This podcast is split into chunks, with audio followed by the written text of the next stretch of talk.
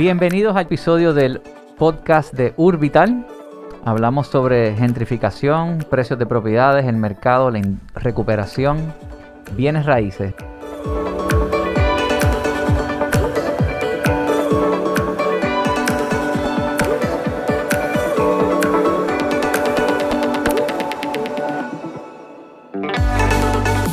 Me acompaña Coral Buret, Brandon Zavala y Fernando Rodríguez de Keller Williams. ¿Cómo estás, Fernando?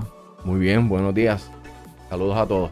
Estos últimos primeros dos episodios hemos estado conversando sobre el viejo San Juan, los Airbnbs, el desplazamiento, el incremento de valor.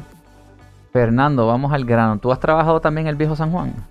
Eh, no, mi experiencia ha sido limitada en ese aspecto, pero sí actualmente manejo unas propiedades en el viejo San Juan y se, hago property management. Eh, ¿A puertorriqueños o a extranjeros? Bueno, el dueño de esta propiedad eh, vive en Georgia, o sea que es americano. Eh, pero lleva la propiedad con él cerca de cinco años ya. Y te tengo que decir que él ha mantenido la esencia de la propiedad y tan reciente, hace como un año más o menos, se le cambiaron las puertas del balcón y él eh, mantuvo la, el original y se utilizó y se le solicitaron los permisos correspondientes y el ebanista que trabajó ese proyecto mantuvo la esencia del, diseño. Él la tiene con, el, con la extensión y la ha mantenido. Lo ha mantenido y no se... y la actividad de, de arrendamiento a corto plazo no es intensiva en el sentido de que, por ejemplo, en esa propiedad en particular, yo dejo eh, dos días entre medio, entre cada reservación, y eh, se solicita por lo menos un mínimo de cuatro días por estadía. Para que haya una, un respeto a la comunidad que vive, porque queda en un edificio donde los que viven son residentes permanentes en, en el edificio. Yo me atrevería a decir que la mayoría de las personas que están alquilando los están manteniendo, eh, yo creo que sería la excepción a la regla los que están completamente pasándose el tema de la, exención. ¿Tú estarías de acuerdo con eso? Lo que pasa es que cuando, cuando estamos hablando de apartamentos, eh, necesariamente estamos hablando de condominios, de propiedad horizontal, y en Viejo San Juan son pocos los condominios que tienen la exención, porque en condominios tú puedes tener tu apartamento perfecto, Tú lo puedes tener perfectamente restaurado, bien cuidado, pero los vecinos no. Quizá los vecinos intervinieron de una manera que no va de acuerdo a los códigos del Instituto de Cultura. Entonces, en, eh, de Instituto de Cultura y en un condominio, o todos cumplen o ninguno. Y esa ah. cohesión es bien difícil lograrse, imagen en, en las asociaciones de residentes que hay tantos intereses envueltos. Cada cual va a intentar este ¿verdad? Asegurar sus, intereses particulares. Pero en este caso, te tengo que decir que, que, por el bien de todo el mundo, este, pues se trabaja por él. Y de hecho, él quiere esa propiedad para que en uno o dos años, cuando pueda retirarse, mudarse permanentemente al, a, Puerto Rico, al viejo San Juan. Ah, mira. Ok. Y él viene por lo menos tres veces al año, está un mes, mes y medio. Eh, y, o sea, a lo que voy es que ellos la ven, lo ven como su casa, their home first, and then they share their house with somebody else. ¿Tú crees que están desplazando al puertorriqueño? Mi opinión, no. Yo creo que es una minoría, sí, están viniendo y yo creo que se está haciendo mucho ruido con ese asunto. Porque mi experiencia fuera del viejo San Juan, en mercados lo que que es de Carolina, Canóvana, Río Grande, Bayamón. Ajá. Se dan varios escenarios. Puertorriqueños que han vivido toda su vida en Estados Unidos y al día de hoy tienen todavía familia en Puerto Rico y quieren esas propiedades por dos cosas, por, por dos razones. O la quieren para cuando se retiren para allá, allá, venirse a vivir a Puerto Rico, o cuando vengan a Puerto Rico de vacaciones, que vienen por lo menos uno o dos veces al año, eh, tener un sitio donde ir y no quedarse en hoteles o, un, o en un Airbnb. O sea que tú has tenido ese perfil de comprador. Muy- Constan- yo te el año pasado yo hice 32 transacciones y yo te puedo decir que por lo menos 20 fueron así. Oh, wow. ¿Tú has visto ese tipo de perfil, Brandon? Yo creo que yo te diría que sí, también con la pandemia, el, el puertorriqueño creo que también se quiso mudar quizás del área metro. O sea, en mi caso, yo tengo dos hijas y tengo mi esposa, yo vivía en San Juan. Yo me di cuenta en la pandemia que yo prefiero quizás coger 30 minutos de tráfico, pero mudarme a Calle, estar en el campo, tener un patio y tener a 5 minutos lo que es Walmart, Walgreens. Y también en la pandemia vimos que ese mismo mercado, las bienes raíces, pasó en, mercados como Sabanera de Sidra, eh, Sabanera de Gurabo, que eran mercados que quizás se estaba viendo mucha reposeída y el precio estaba bajando. Y mercados también como Humacao y Palmas del Mar. Como entonces esos mercados volvieron, como quien dice, a revitalizarse un poco y aumentar el precio luego de esta pandemia, porque el mismo puertorriqueño dice y opta por mudarse ahí porque ahora tiene quizás mejores amenidades y ya que está working from home, pues tiene mejores facilidades también para su hijo y quizás tiene un colegio bastante bueno cerca y se muda para esa área. Sabanera de Sidra, conozco ese desarrollo eh, al principio del 2000, creo que se hicieron. Eh, eh, eso, en el 2006-2007, ¿en cuánto se vendió una propiedad en Sabanera de Sidra? Diría que como en 285, 320 por ahí. En la caída, ¿cómo- ¿en cuánto se estuvieron vendiendo las propiedades La más reciente que yo vendí fue para el 2018 y fue en 219. Eh, eh, habían 12 propiedades en el mercado y yo la, yo la puse en 229 mil. Estuve tres meses y la tuve que bajar a 219, o sea, bajarla a 10 mil dólares para poder recibir una oferta. Se terminó vendiendo en 210 y hoy en día esa propiedad te puede tasar 325.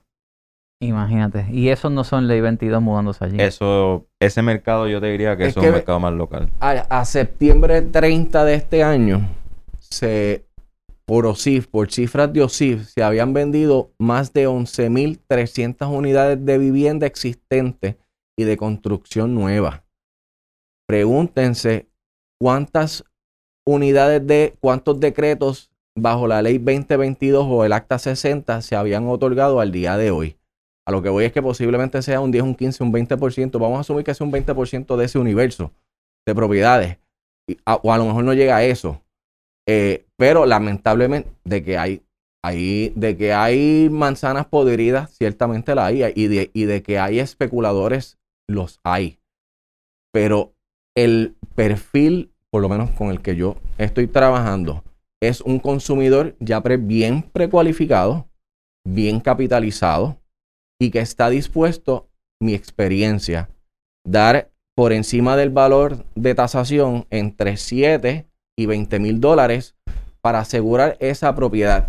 Porque aún pagando 20 mil por encima en este mercado, yo te garantizo que de aquí a 7, 10 años, posiblemente esa persona vaya a ser equity aún en esa propiedad. Porque es que ve- venimos de un, venimos de un mercado tan deprimido desde el 2008 que estamos recuperando. De acuerdo. De acuerdo. Y entonces la gente como que de un tiempo para acá se, se molestan de que la gente haga chavo, de que haga gloria a Dios, que podemos estar haciendo dinero en, en este país. Es verdad. Sí, yo creo que hubo los Golden Years, que fue del 1990 al 2007, 2006, que todo se vendía. Incluso, Bueno, los Golden Years por- de aquí fueron desde los, yo diría que los Los 80. 80. Desde los Sí. 80 hasta... pero yo me acuerdo cuando hacían proyectos como Hacienda San José, que era un vagón, la gente se, se quedaba a acampar, porque yo llegué a ver a mis padres acampando y compraban cinco contratos de opciones y tú salías y con un contrato de opción en la misma fila ya los que vendías para adelante. Digo, eso es, eso es, eso es especulativo. Pero yo te- de igual forma te tengo que decir que hoy por hoy la banca, porque yo fui banquero 15 años, hoy por hoy la regulación, ya sea para un Fannie Mae, para un FHA, para un convencional, este, es más estricto. Lo- el, el underwriting y los guidelines de- sí, por el gobierno federal son más estrictos. Y si ves las estadísticas que históricamente en Puerto Rico, eh, por lo menos antes del 2019, eh, el, el tipo de préstamo más utilizado por el consumidor puertorriqueño era FHA. Y al día de hoy yo te invito a que veas las estadísti- estadísticas a septiembre de este año, donde ya el convencional, donde se requiere el 20% de down pues. payment, es el tipo de préstamo más utilizado.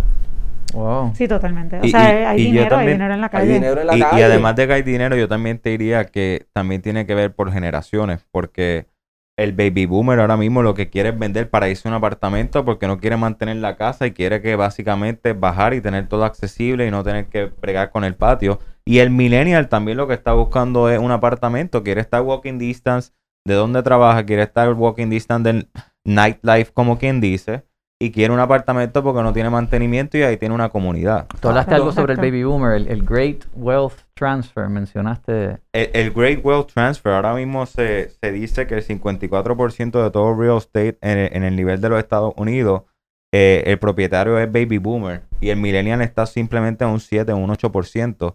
Y se determina que de aquí del 2022 al 2042, en estos 20 años, va a pasar la mayor transferencia de, de riquezas en la historia, ya sea por real estate, ya sea por herencia. Y entonces tú ves toda esto en Puerto Rico y yo creo que sería bastante similar. El 50% de las propiedades es de baby boomers. Exactamente. Y entonces, Ah.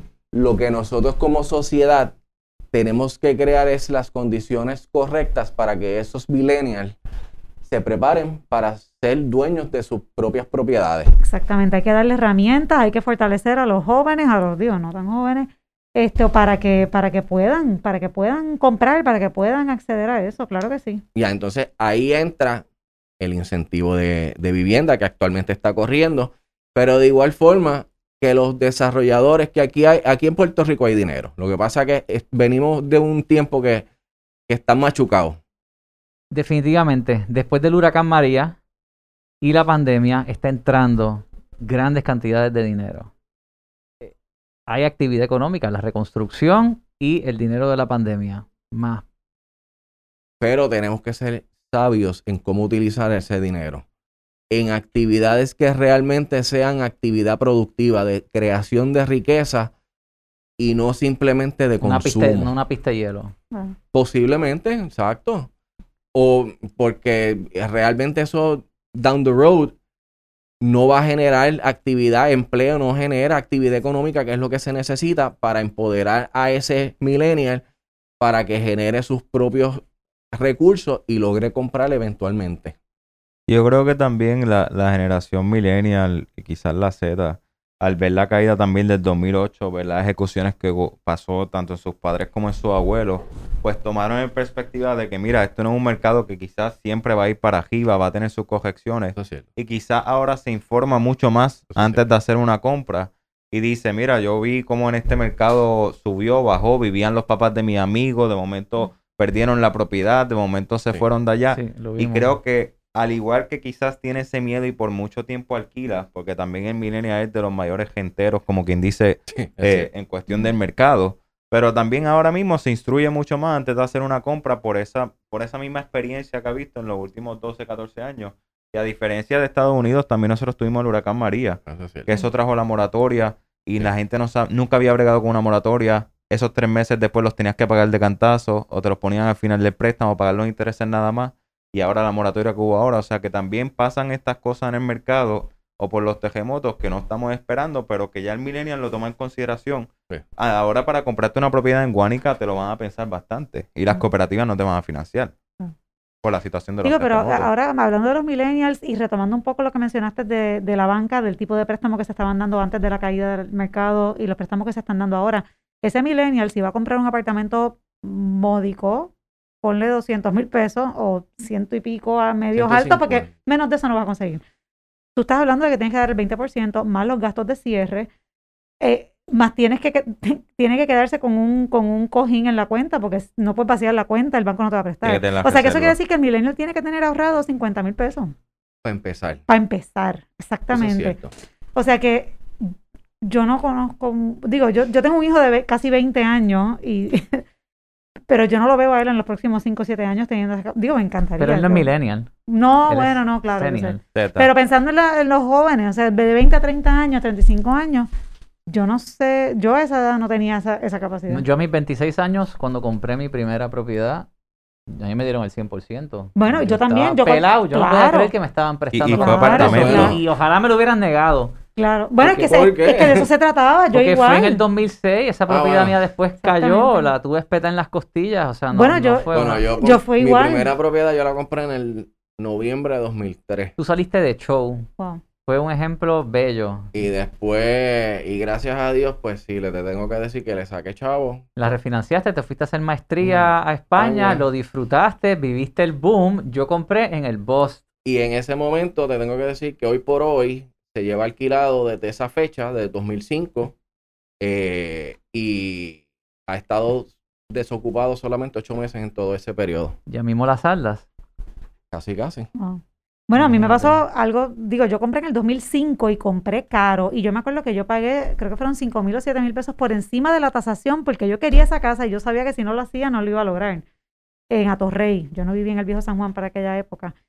Y claro, yo me dedicaba a las bienes raíces en ese momento, o sea que yo, yo creo que yo empecé a sentir los efectos de la contracción del mercado antes de que realmente se, se tradujera a, a- a números en, y a ventas.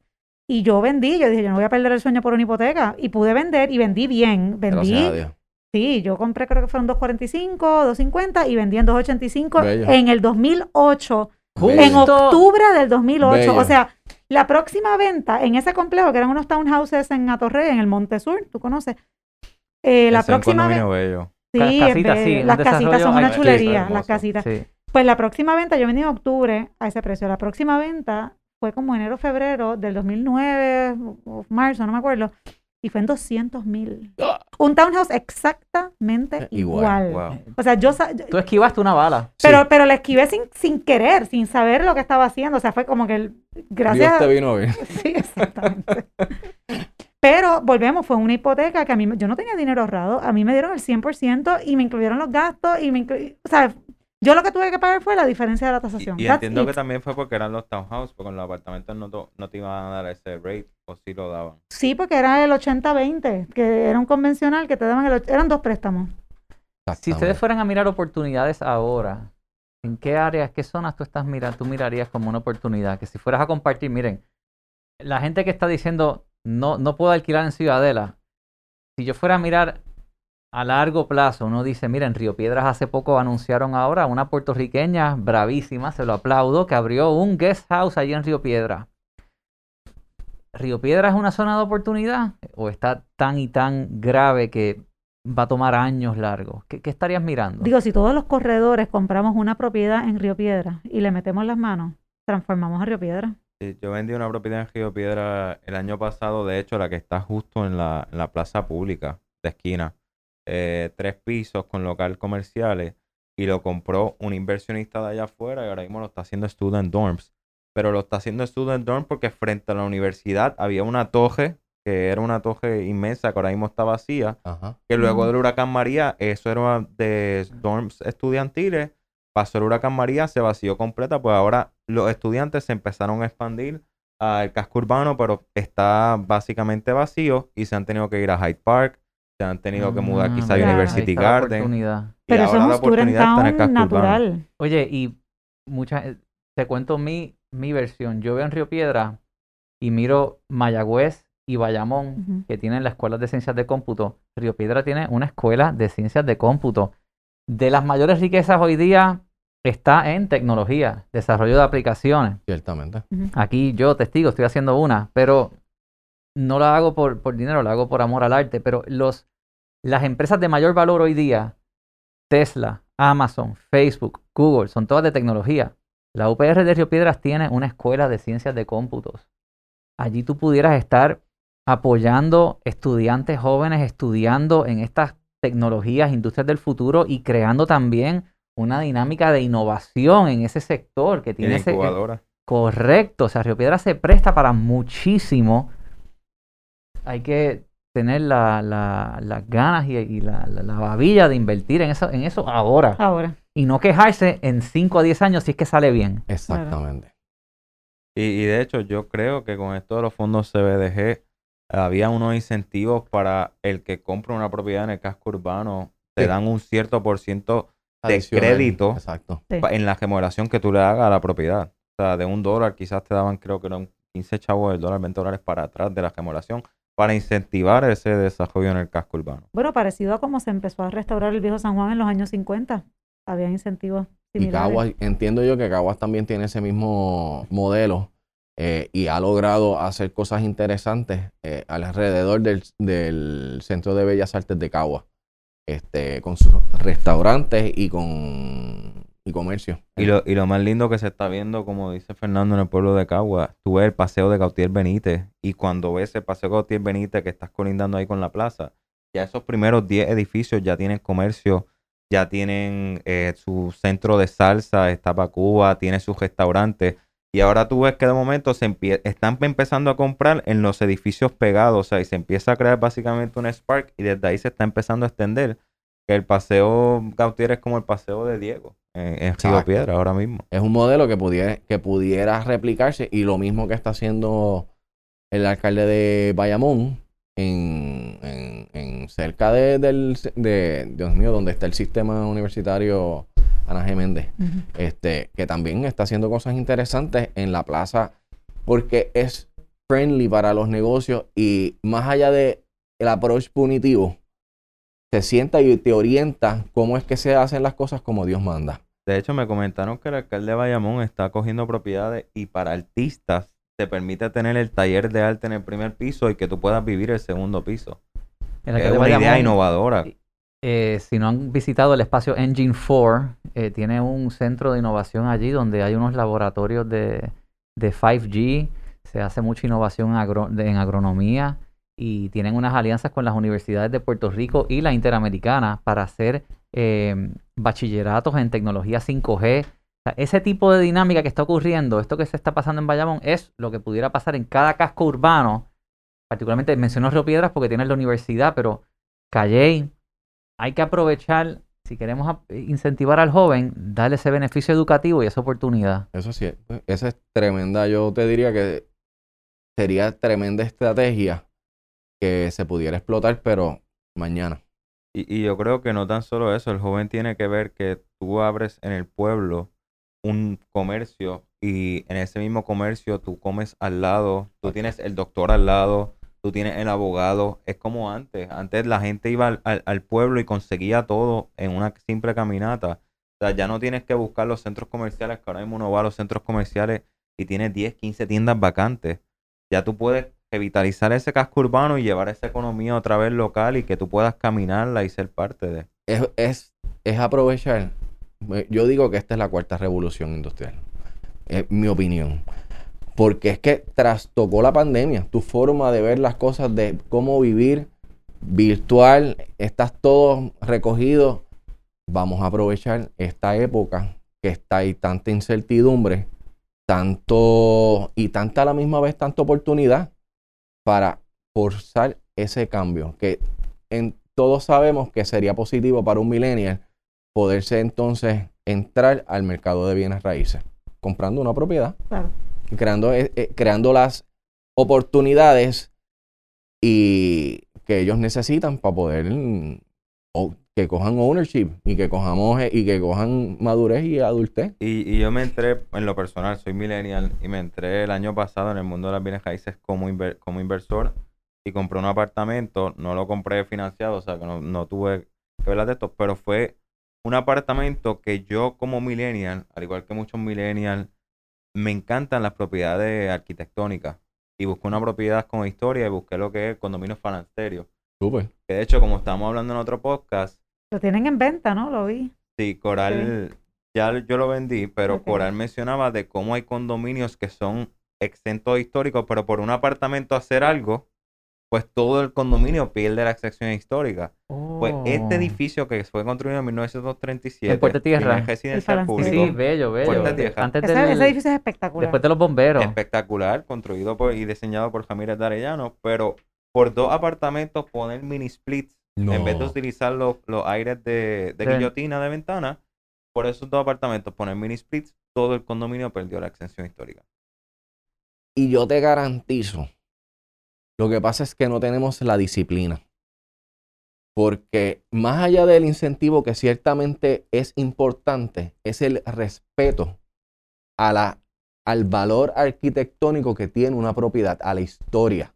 Y cuando nosotros comencemos como sociedad apreciar eso, pues entonces no van a suceder o van a minimizarse esas situaciones. Para mí fue un encanto porque yo compré una propiedad histórica, lo primero que yo hice fue ir al archivo histórico en Viejo San Juan y buscar los registros y buscar cómo eran las ventanas y cómo eran las puertas y todo esto de esa propiedad, que muchas propiedades en Viejo San Juan, si tú vas al archivo histórico, tú puedes buscar cómo era la fachada original y comenzar la investigación y te pueden facilitar los documentos. O sea, para mí fue una aventura comprar una propiedad y hacer ese research previo a comprarla y enamorarme, como quien dice, más de la propiedad y de su historia. Eso te da sentido de pertenencia y orgullo donde estás viviendo. Totalmente. lo no, eso yo lo aplaudo y lo, y lo agradezco y me encanta. Yo hago lo mismo y, y la, la- la- lo, eres la excepción, porque la mayoría de las personas que están comprando en Viejo San Juan, y no quiero, no quiero que esto suene feo, pero es la verdad, muchos corredores que, que antes no trabajaban en Viejo San Juan, que porque obviamente ahora todos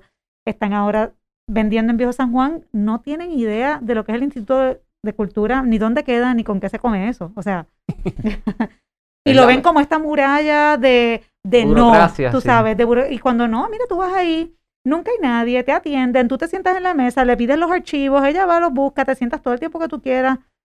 O sea, eh, eh, te facilitan, hay arquitectos que te ayudan. O sea, no, mm, yo creo que Oye, yo remodelé mi casa y obtuve la extensión y se tardaron un poco, pero, pero Claro. fue, fue, hubo la visita y se hizo todo el trabajo y, y- Óyeme, y es algo económico. Una inspección del Instituto de Cultura, lo que te cuesta son 100 dólares. ¿En serio?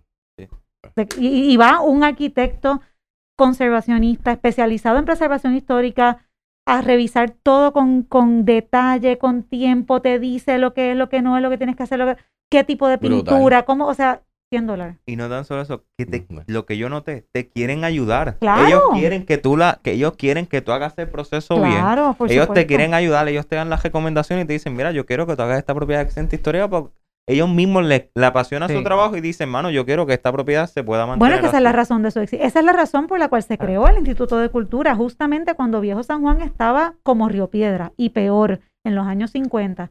Llegó Ricardo Alegría, fundó el Instituto de Cultura y creó estos códigos y fue bastante eh, proceso de aprendizaje eh, eh, as we go, porque no se todo. sabía.